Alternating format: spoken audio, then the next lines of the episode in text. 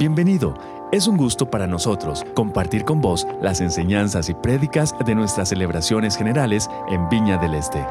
Hoy eh, estamos cerrando serie, ya este, tenemos creo que ya dos meses, esta es la octava semana creo de esta serie. Eh, la serie ha tratado acerca de lo de, de, cosas que Jesús ha dicho. Obviamente en ocho semanas no nos va a alcanzar para hablar acerca de todo lo que Jesús dijo. Eh, pero hoy vamos a cerrar con esta, una, este, un pasaje en Lucas 4, del, del 14 al 21.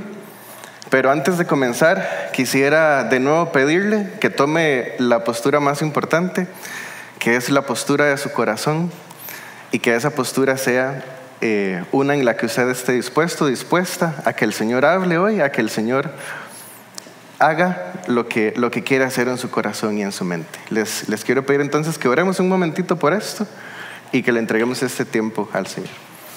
Gracias Dios por esta mañana, por cada una de las personas que estamos aquí, por las personas que están en casa también o en algún lugar viéndonos a través de la transmisión, compartiendo con nosotros.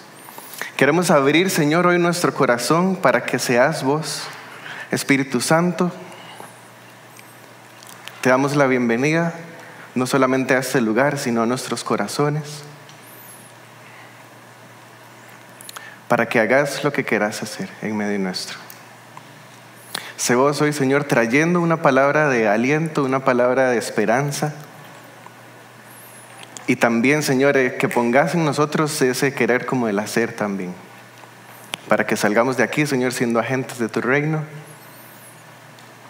siendo puente para que vos marques la vida de otras personas también. Amén. Quiero pedirle entonces que vaya conmigo a, a, Lucas 4, ahí en su teléfono o en su Biblia de papel. Algunos tienen Biblia de papel, muy bien, muy bien.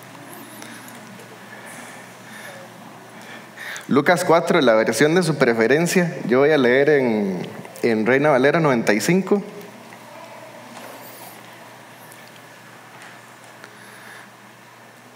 Bueno, yo, yo, supongo que ya, es que iba a decir, cuando lo tenga, dígame, pero está bien. Lucas 4, del 14 hasta el 21, vamos a leer. Ahí me siguen, en la versión que ustedes prefieran. Dice, Jesús volvió en el poder del Espíritu a Galilea y se difundió su fama por toda la tierra de alrededor. Y enseñaba en las sinagogas de ellos y era glorificado por todos. Vino entonces a Nazaret, donde se había criado, y en el día de reposo, o en el sábado, entró en la sinagoga conforme a su costumbre y se levantó a leer. Se le dio el libro del profeta Isaías y habiendo abierto el libro halló el lugar donde estaba escrito, el Espíritu del Señor está sobre mí, por cuanto me ha ungido para dar buenas nuevas a los pobres, me ha enviado a sanar a los quebrantados de corazón, a pregonar libertad a los cautivos y vista a los ciegos, a poner en libertad a los oprimidos y a predicar el año agradable del Señor. Enrollando el libro, lo dio al ministro y se sentó y los ojos de toda la sinagoga estaban fijos en él.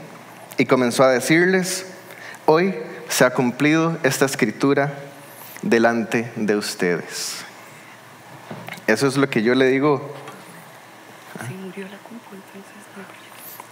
Eso es lo que yo le digo que es como el mic drop más grande que tiene la Biblia, ¿verdad? Es cuando Jesús dice, delante de ustedes hoy se ha cumplido esto.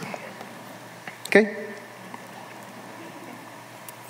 Quisiera nada más antes, antes de, porque esto creo que es muy importante, ¿verdad? Em, Jesús está viniendo del desierto, acaba de ser tentado. De hecho, eh, hay otros dos evangelios que hablan de esto, pero lo hablan diferente.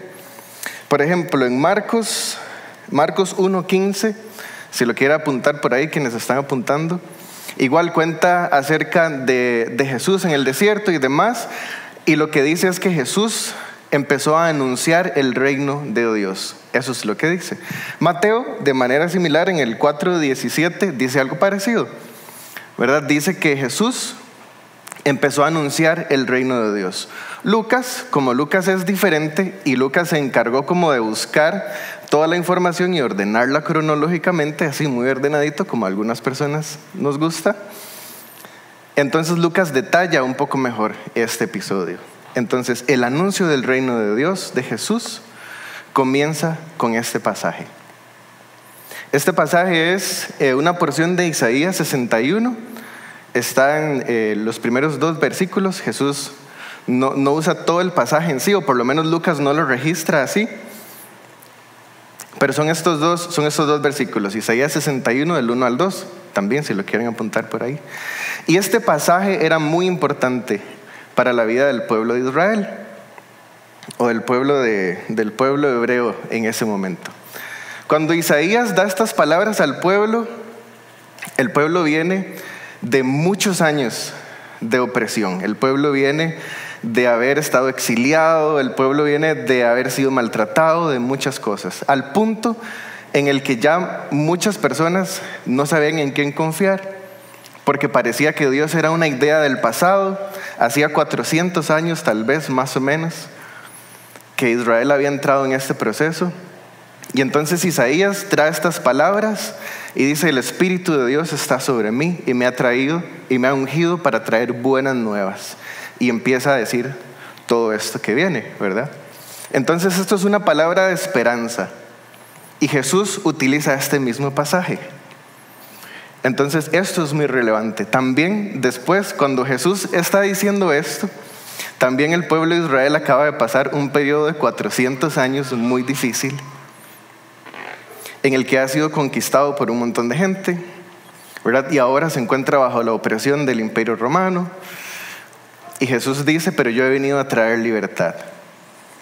Claro, la libertad que Jesús viene a traer, hoy tal vez nosotros la entendemos un poco diferente porque han pasado dos mil años y mucha gente que ha estudiado estos pasajes, pero en ese momento era muy importante para ellos. Y entonces el primer punto, porque hoy solo tengo dos puntos, el primer punto es que esta palabra Jesús la trae para nosotros hoy. Ese es el primer punto, Jesús y nosotros. Quisiera que leamos otra vez, entonces el, a partir del 18, y quisiera que estas promesas y estas afirmaciones que Jesús hace, usted las, las interiorice para usted hoy. Jesús dice, el Espíritu del Señor está sobre mí, por cuanto me ha ungido para dar buenas nuevas a los pobres, me ha enviado a sanar a los quebrantados de corazón, a pregonar libertad a los cautivos, vista a los ciegos, a poner en libertad a los oprimidos y a predicar el año agradable del Señor. A predicar buenas nuevas a los pobres.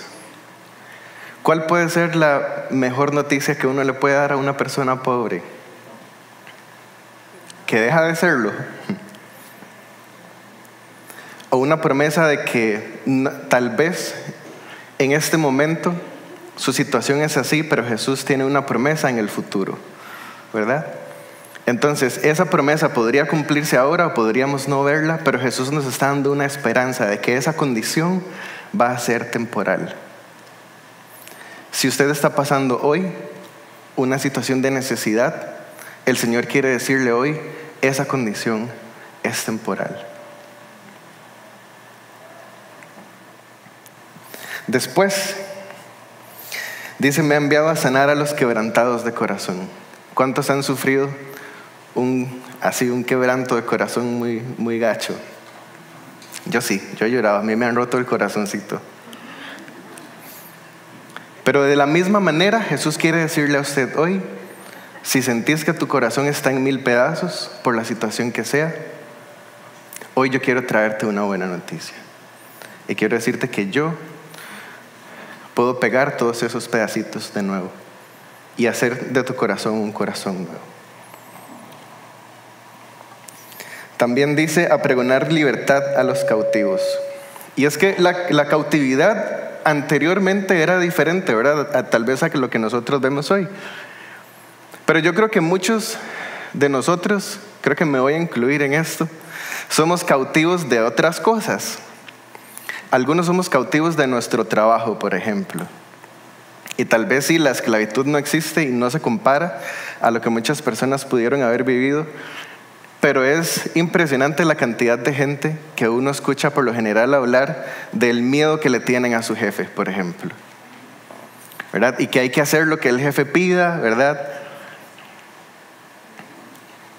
Porque si no, porque si no me quedo sin trabajo, además trabajan a deshoras, si el jefe pide algo a la una de la mañana hay que hacerlo, ¿verdad? Y entonces vivimos en esta, en un cautiverio que, pareciera no ser cautiverio porque no lo, no lo manejamos con esas palabras, pero al final eso es lo que es.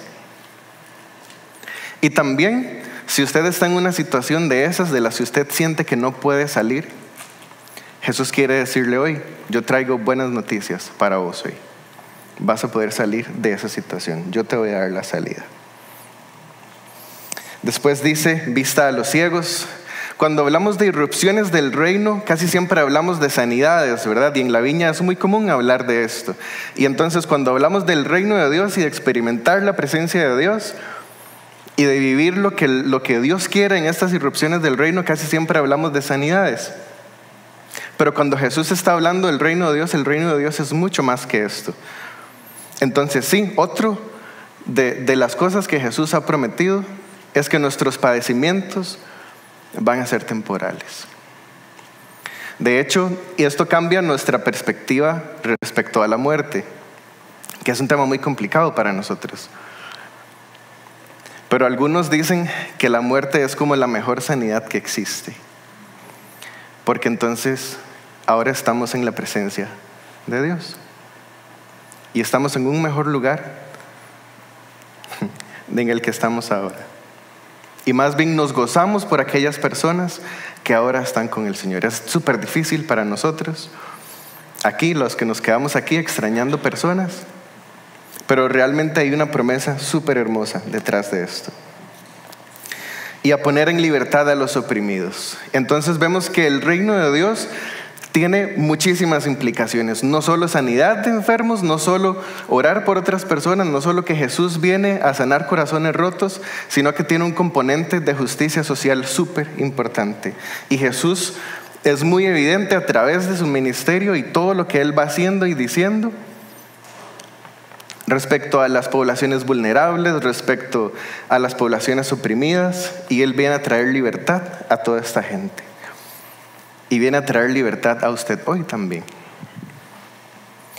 Y en el 19 dice, a predicar el año agradable del Señor. Y esto era súper importante para el pueblo de Israel en ese tiempo. Y de hecho a veces nos cuesta, yo creo, entender la magnitud de estas palabras, porque nosotros no hemos vivido en esta realidad, no hemos vivido con más de 800 años de historia, por ejemplo, de opresión ¿verdad? Que se repite en ciclos de 400 años. Tal vez Costa Rica no ha vivido cosas de esas o del país del que usted venga, porque aquí hay gente de otros lugares. Y tal vez si usted está viniendo de un contexto donde ha sentido opresión y donde ha sentido persecución. Y hay países en Latinoamérica donde esto se vive muy tangiblemente. Pero cuando Jesús dice que Él ha venido a predicar el año agradable del Señor, esto es súper, súper importante. Esto hace referencia a lo que se llamaba el año del jubileo. Eso está en Levítico 25, para quien lo quiera buscar y lo quiera leer y lo quiera estudiar. Hay muchísimas implicaciones de esto. Cada existía lo que era lo que era el año de reposo, ¿verdad? Cada siete años se dejaba reposar la tierra, entonces se confiaba en Dios de una manera impresionante, tal que se confiaba en que Dios iba a proveer tres años de alimento, porque no era solamente el último año de, provisión, sino el año siguiente que no se, no se manejaba la tierra para nada, no se cosechaba, se le dejaba la tierra sola a descansar. Y al año siguiente apenas se iba a comenzar a trabajar. Entonces Dios proveía para un año, dos y tres años. Entonces, si a usted le dicen que usted tiene que tener un año sabático cada siete años y le dicen que usted tiene que confiar en que Dios va a proveer para su vida por tres años, ¿cómo lo ve? Está duro, ¿verdad? Está duro. ¿Ok? Pero esto era parte de la dinámica y esto es parte de lo que significa confiar en el Señor. Pero el año del jubileo era algo muy interesante, no era este de cada siete años, sino era cada 50 años cada 49 años, ¿verdad? 7 por 7, ¿verdad? 49. Cada 49 años. En este año había una cuestión muy importante. Recordemos que el pueblo de Israel era, era, sobre todo un pueblo agrícola, ¿verdad? Entonces la tierra tenía muchísimo valor para ellos. Y de hecho, la manera en la que, se, en la que ellos se distribuían la tierra era muy... O sea, la tierra era de todos, al fin y al cabo. Cada uno tenía su pedacito, sí, pero todos tenían derecho a un pedazo de tierra. No es como hoy, que hay que comprarlo y cuesta muy caro, ¿verdad? En algunos lugares. Y entonces sabemos algunos que no podemos comprar donde quisiéramos y al rato tal vez nunca vamos a tener un pedazo de tierra. Pero en Israel era diferente, la tierra era de todos. Era muy, muy, muy diferente. Y cada año de jubileo, a las personas que habían perdido su tierra o que habían perdido sus propiedades y demás, se les restauraba todo. Y era una oportunidad de poder volver a empezar. Entonces Jesús está recordando este año el jubileo y les dice, he venido a predicar acerca de este año. Tal vez es un año diferente, no necesariamente en el que el imperio romano le iba a devolver las tierras a todos, pero sí había un componente de identidad muy importante. Había un componente de valor muy importante, porque al final quien tiene tierra vale algo, ¿verdad? Es una persona que tiene algo de valor. Y Jesús está diciendo, he venido a restaurar el valor de todos y cada uno de ustedes. Que es algo que yo creo que a nosotros, para nosotros es difícil de imaginar, ¿verdad? Pero entonces, este fragmento, este pedazo de Jesús diciendo, yo he venido a traerles una promesa, he venido a traerles certeza, he venido a traerles esperanza, he venido a traer libertad, he venido a traer justicia y he venido a traer valor que son muchas de las cosas que a nuestra sociedad le faltan hoy en día. Y Jesús es la clave para obtener estas promesas, esta certeza, esta esperanza, para que nosotros recordemos lo que valemos, para traer libertad en nuestros corazones, para que podamos vivir una vida plena aquí también, no solo en la eternidad, pero aquí también. Y hay un componente de justicia súper importante. Y quisiera que leamos entonces el 20 y el 21 otra vez. Lucas 4, 20 y 21 dice, y enrollando el libro, lo dio al ministro y se sentó y los ojos de todos en la sinagoga estaban fijos en él y él comenzó a decirles, hoy se ha cumplido esta escritura delante de vosotros. Y todas estas promesas de Jesús hoy se cumplen delante de ustedes también. Y se los quiero decir así, de nuevo. Hoy Jesús le dice a ustedes, hoy se cumple esto delante de ustedes también. De nuevo, si ustedes están en una situación muy complicada, en la que usted cree que no hay salida, Jesús viene a decirle hoy, sí hay salida. Y viene a decirle toda esta serie de promesas. Yo estoy preocupado por vos. Y necesito, porque creo que es algo que Jesús quiere decir, que estés bien. Jesús está preocupado por nuestro bienestar también. Ahora, viene el segundo punto. Entonces ven que ya voy terminando.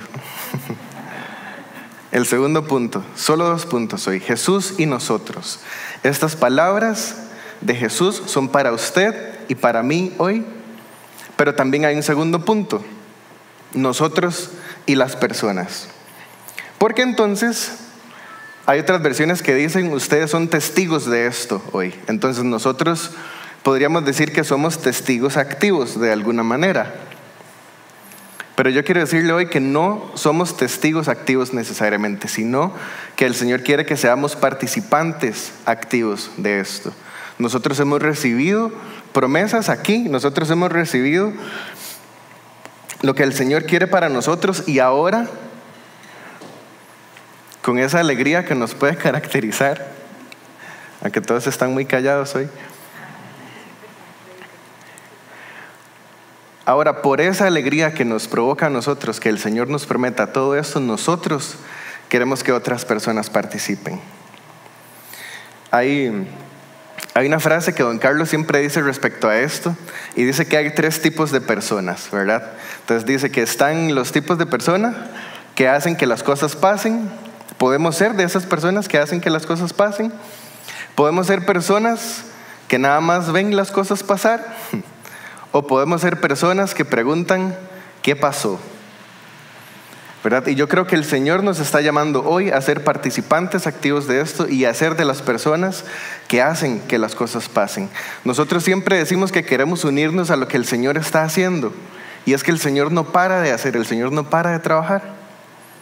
Lo que nos falta muchas veces a nosotros es estar atentos a lo que el Señor está haciendo y unirnos a eso. Entonces, en este sentido, todo lo mismo que Jesús nos trae a nosotros, nosotros lo necesitamos llevar a las personas. Esa promesa, esa certeza, esa esperanza, la libertad, la justicia y el valor.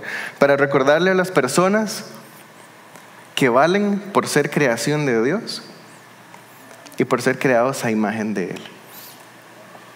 No lo que la sociedad diga que por lo que uno vale, porque uno podría valer por muchas otras cosas, pero el valor que Jesús viene a traer es diferente. Y es algo que nosotros, en lo que nosotros debemos participar activamente.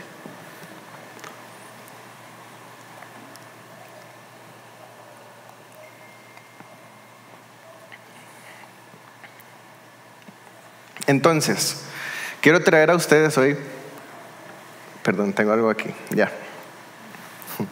Ya les he traído dos parábolas antes, ¿verdad? Yo les traje la parábola del pincho de carne. ¿Alguien se acuerda de la parábola del pincho de carne? Bueno, Jeremy se acuerda. Y después la de la olla de carne, ¿se acuerdan también? Hoy traigo otra, pero no es de comida. Hoy traigo otra. Hoy le traigo la parábola del rodín, de los rodines, de los rodines de bicicleta. Hay cosas que el Señor nos pide hacer que son como esos rodines. Son como esos rodines. Entonces, mientras nosotros estamos aprendiendo a, equilibrar la vida, ¿verdad? El Señor nos da algunas herramientas que nos ayudan a no caernos, a no perder el equilibrio. Lo que pasa es que, no sé si usted es una persona que ya sabe demasiado manejar bicicleta súper bien, pero no le quita los rodines porque le da miedo caerse todavía. Bueno, entonces, por ejemplo, voy a poner un ejemplo. El diezmo. Y el diezmo hay mucha discusión al respecto, ¿verdad? Y todo. Pero yo le quiero decir hoy a usted que el diezmo son como esos rodines de aprender a vivir una vida generosa. Porque no es fácil soltar lo que tenemos, ¿verdad? Y no es fácil soltar la plata que con tanto esfuerzo, ¿verdad? Nos ganamos para que llegue, ¿verdad? Y entonces decir, y lo vamos a regalar. Es muy difícil. Pero el diezmo son esos rodines, son esos rodines o esas rueditas de apoyo que Dios nos ha dado para que nosotros aprendamos a vivir una vida generosa. ¿Qué es lo que pasa? Que ese rodín hay que quitarlo en algún momento. Y entonces el diezmo no debería ser una práctica a la que nos debamos aferrar de por vida diciendo esto es lo que hay que dar y punto, ¿verdad? Sino que hay más que dar que solo el diezmo. Entonces el diezmo es para que comencemos a aprender a vivir una vida de generosidad. Y, es, es, muy lindo, digamos, ahora que cada vez ya me toca menos, gracias a Dios, pero cuando veo los depósitos de las personas, o a veces que llegan los impes o así, ¿verdad? Em, llega como, y yo digo, esto es el diezmo calculado, ¿verdad? Porque hasta el céntimo, ¿verdad? Y es chivísima, ¿verdad? Ver la fidelidad que Dios eh, ha puesto en personas, ¿verdad? Para, para esto mismo. Pero hoy quiero decirle a usted, hay que ir un poco más allá. De hecho, la iglesia necesita mucho recurso para muchas cosas, no solo para los trabajos de misericordia que se hacen.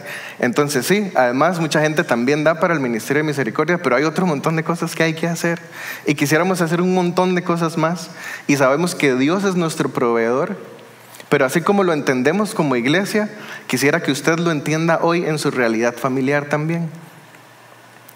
que esa generosidad, esa generosidad que, que Dios quiere trabajar en usted, va a ser algo que no va a regresar vacío, sino que el Señor va a proveer para sus necesidades y va a proveer para que usted pueda ser más generoso todavía. De hecho, Pablo en 2 Corintios habla de esto y es el pasaje que yo siempre leo cuando, cuando me toca recoger las ofrendas.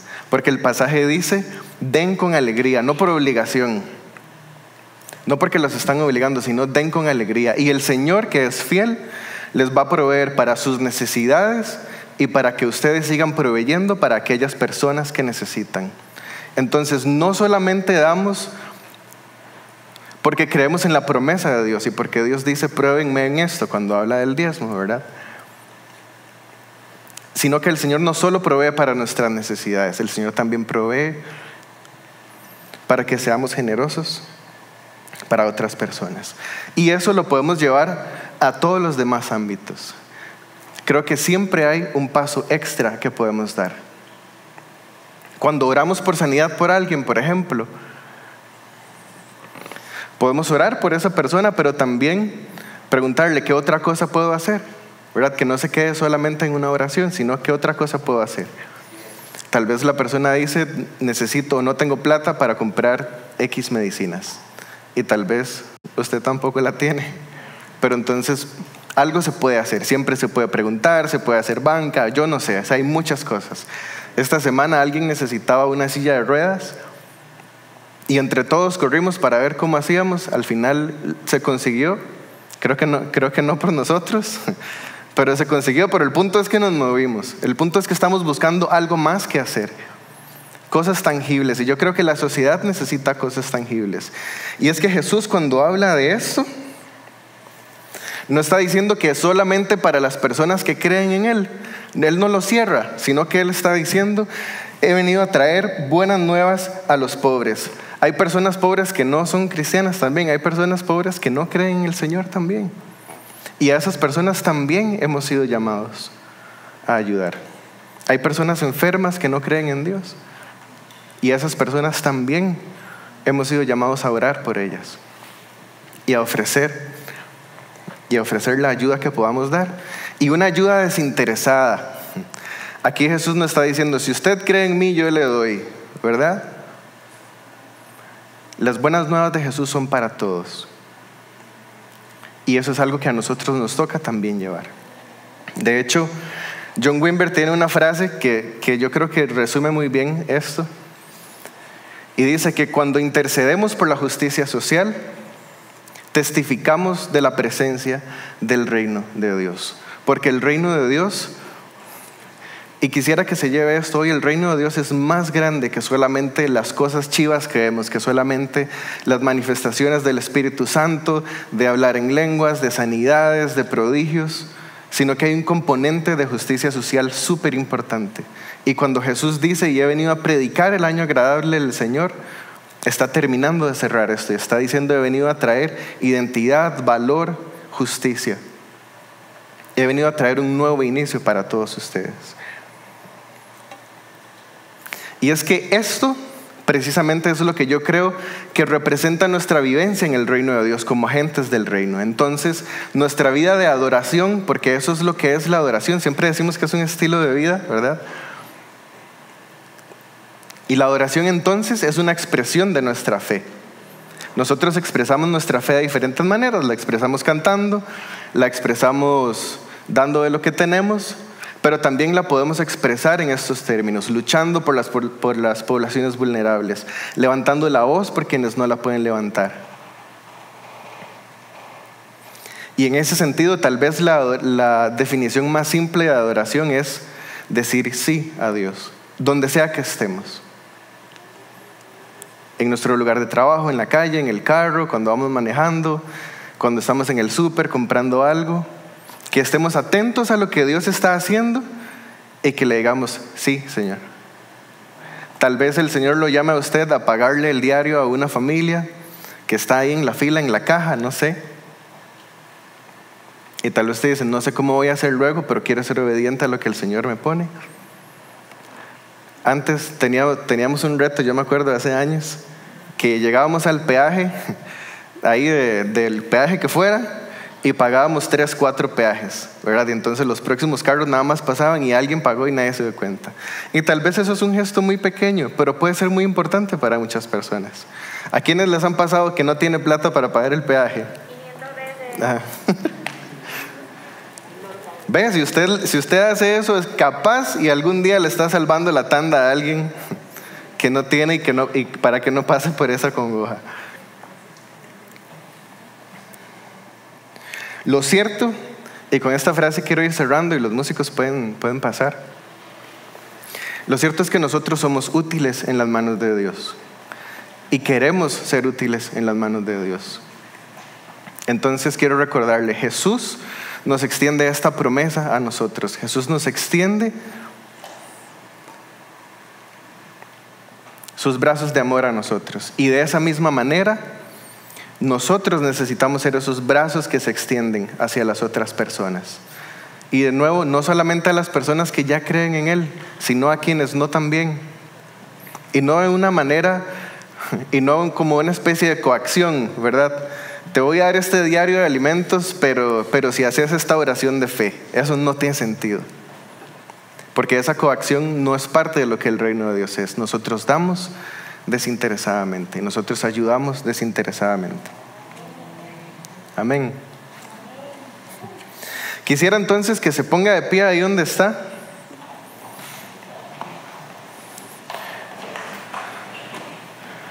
Y quisiera pedirle una primera cosa y después una segunda.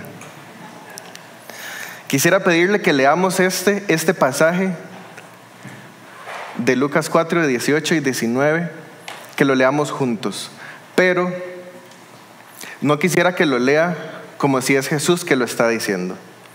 Quiero que lo lea usted como usted diciéndolo. Usted va a decir que el Espíritu de Dios está sobre usted y usted va a hacer esta declaración de fe hoy. Y usted va a decir que a usted el Señor lo ha enviado a traer buenas nuevas a los pobres. Porque nosotros somos esos brazos del Señor para la extensión del reino de Dios. Y el reino de Dios habla de todo esto. Quisiera que entonces, con la intención, con toda la intención que usted le pueda poner desde su corazón, leamos esto y lo proclamemos como nosotros, siendo sus representantes de Jesús aquí en la tierra. Leemos uno, dos, tres. El Espíritu del Señor está sobre mí por cuanto me ha ungido para dar buenas nuevas a los pobres. Me ha enviado a sanar a los quebrantados de corazón, a pregonar libertad a los cautivos y vista a los ciegos, a poner en libertad a los oprimidos y a predicar el año agradable del Señor. El Señor lo envía a usted hoy. Y el Señor dice hoy, se ha cumplido esta palabra delante de ustedes. Quisiera que nosotros seamos capaces de decirle eso a alguien más también. Hoy se cumple esta palabra delante tuyo. Hoy te traigo buenas nuevas. Hoy traigo buenas nuevas de que hay alguien que se interesa por vos, de que hay alguien que te ama al punto que dio su vida por vos. Un Dios cercano, un Dios que te busca, nos encanta poder compartir con vos las prédicas de nuestras celebraciones. Esperamos que esta haya sido de bendición para vos.